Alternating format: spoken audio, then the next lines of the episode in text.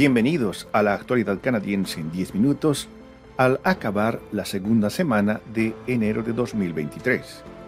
En nombre de Radio Canadá Internacional va un cordial saludo. Desde Montreal, Rufo Valencia les da la bienvenida. Estos son los titulares de la semana.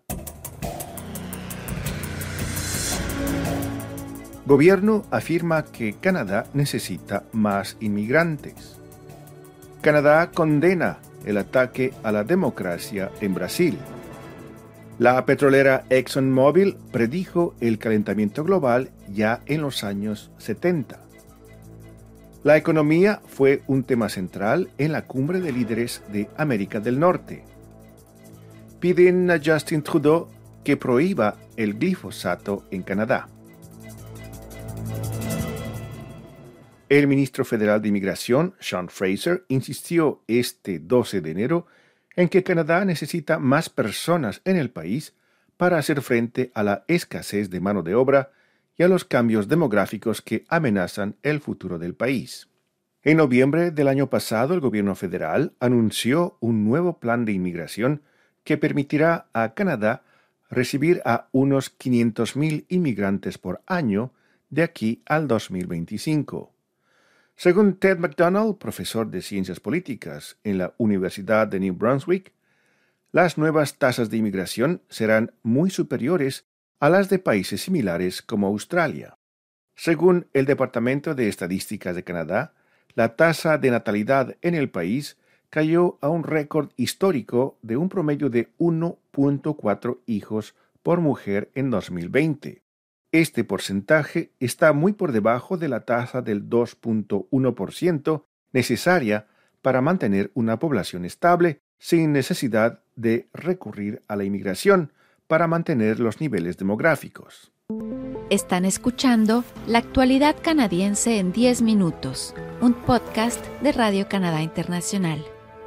Las autoridades en Brasil comenzaron el pasado 9 de enero a evaluar los enormes daños causados en el Palacio Presidencial, el Congreso y el Tribunal Supremo en Brasilia, un día después de que partidarios del expresidente ultraderechista Jair Bolsonaro irrumpieron en las principales instituciones de gobierno. El asalto golpista en Brasilia causó reacciones indignadas en varios países de la región. Los presidentes de México, Argentina, Colombia, Chile, Venezuela, Cuba y Perú, entre otros, manifestaron su condena al ataque a las instituciones de gobierno de Brasil y el intento de desconocer la victoria del presidente Lula en las urnas. Por su parte, Canadá condenó ese ataque a la democracia en Brasil. Respetar la voluntad democrática es fundamental en cualquier democracia, incluida la brasileña. Canadá condena vigorosamente la conducta violenta desplegada hoy y reafirmamos nuestro apoyo al presidente Lula y a las instituciones democráticas de Brasil, escribió en su cuenta Twitter el primer ministro de Canadá, Justin Trudeau. Un nuevo estudio reveló que los científicos de ExxonMobil, el gigante transnacional del petróleo y el gas, predijeron con notable precisión el advenimiento del calentamiento global. Esto mientras ejecutivos de la empresa hacían declaraciones públicas que contradecían las conclusiones de sus propios científicos. Exxon se defendió diciendo que su comprensión del cambio climático ha evolucionado a lo largo de los años y que los críticos están malinterpretando las primeras investigaciones de la empresa.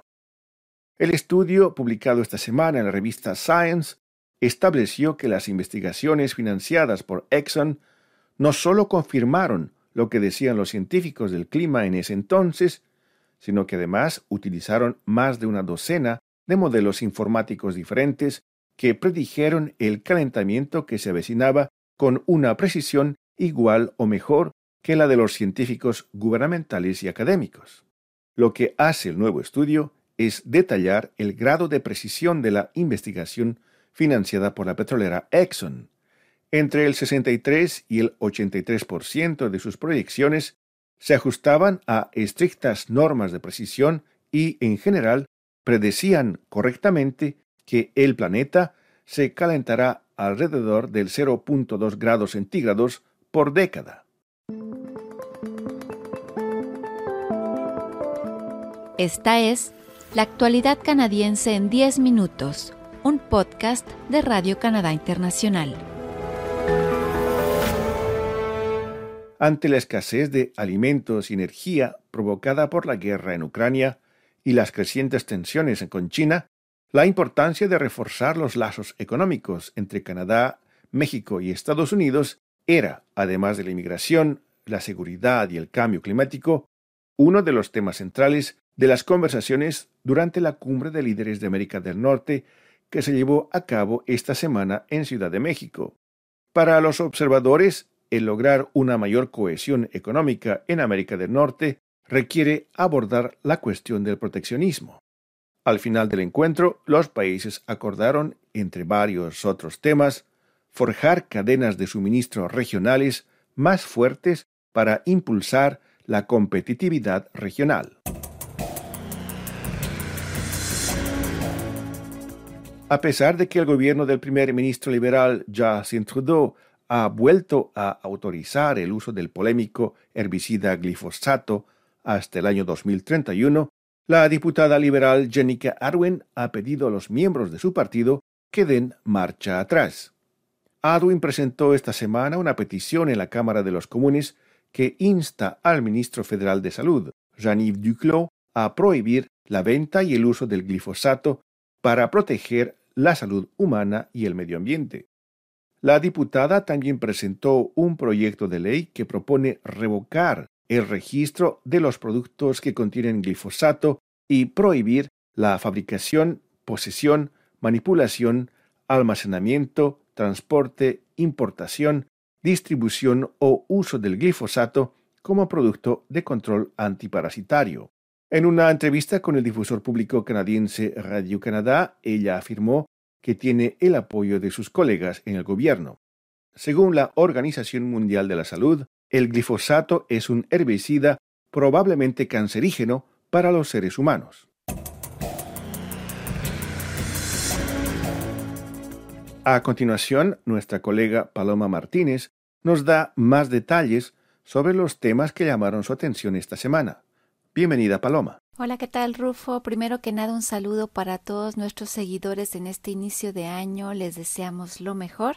Y en cuanto a los reportajes de la semana, el ataque en Brasilia, un investigador canadiense cree que la ocupación de las instituciones brasileñas por partidarios del expresidente Bolsonaro es simbólicamente muy importante y muy lejos de ser trivial. Euh, il s'agit d'une attaque euh, véritablement frontale au symbolisme y symboles euh, principaux de la, de la democracia. Además, tras la destitución y arresto del presidente izquierdista Pedro Castillo a principios de diciembre, Perú está sumido en protestas. Para Patrick Clark, especialista en desarrollo rural y agrícola de la Universidad York, la crisis actual se puede explicar por lo que el presidente Pedro Castillo significa para el Perú. Entonces, Castillo representa, ¿no? Ese Perú rural, lo que él llama como el Perú profundo, ¿no? Y yo creo que por eso que la gente votaba por él, ¿no? Porque veían en una persona que, que representaba el campo. para mí Castillo no tenía mucho chance, ¿no? De, de construir una, una coalición política viable. Y finalmente los invito a descubrir la comunidad latina e hispana de Regina en Saskatchewan.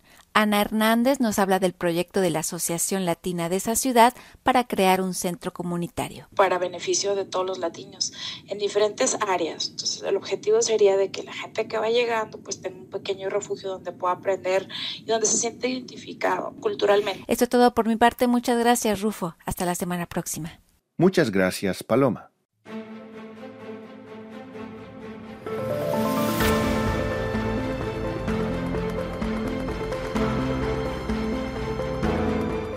Aquí llegamos al final de la actualidad canadiense en 10 minutos, un podcast semanal de Radio Canadá Internacional.